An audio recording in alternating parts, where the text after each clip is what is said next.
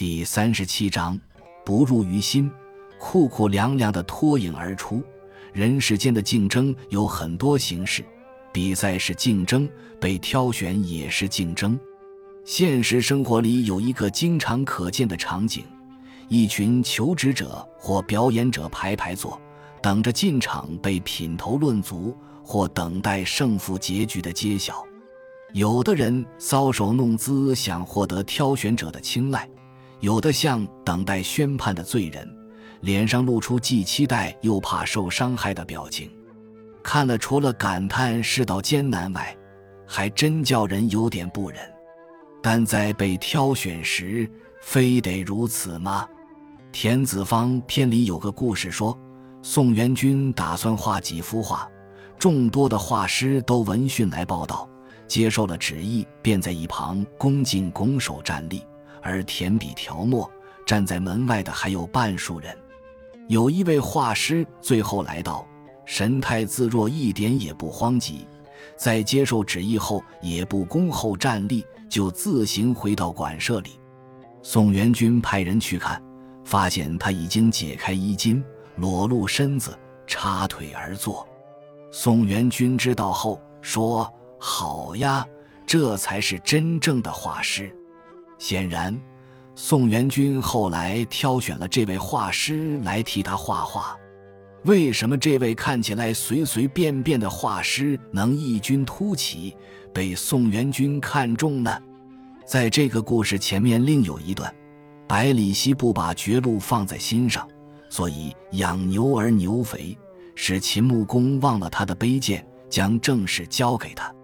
有于是不把生死放在心上，所以能打动人心；因为不把胜负得失、被录用与否放在心上，所以能有让人印象深刻的雍容、豁达、潇洒，结果反而因此胜出。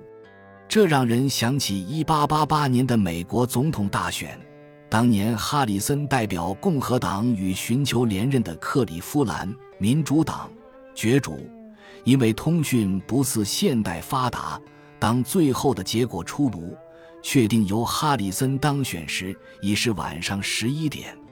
哈里森的一位好友打电话到他家道贺，谁知道他的家人说他已像平日一样，很早就上床睡觉了。第二天，朋友话问他为什么那么早睡，哈里森说：“熬夜并不能改变选举结果，如果我当选。”我知道我前面的路会很难走，所以不管怎么说，睡个好觉不失为明智的选择。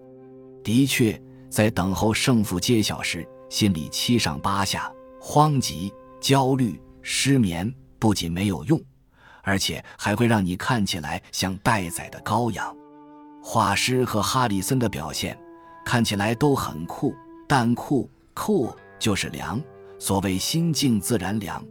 当你不把竞争或被挑选的结果放在心上时，你就能因静而凉或因凉而静，而流露出与众不同的自在、雍容与潇洒。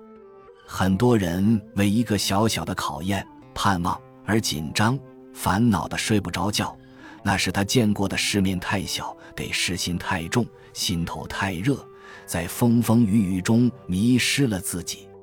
庄子告诉我们。不管接受什么考验，在做了充分准备、尽了力之后，不妨凉一点、酷一点、睡饱一点，因为这样才有活力去应付接下来的挑战。本集就到这儿了，感谢您的收听，喜欢请订阅关注主播，主页有更多精彩内容。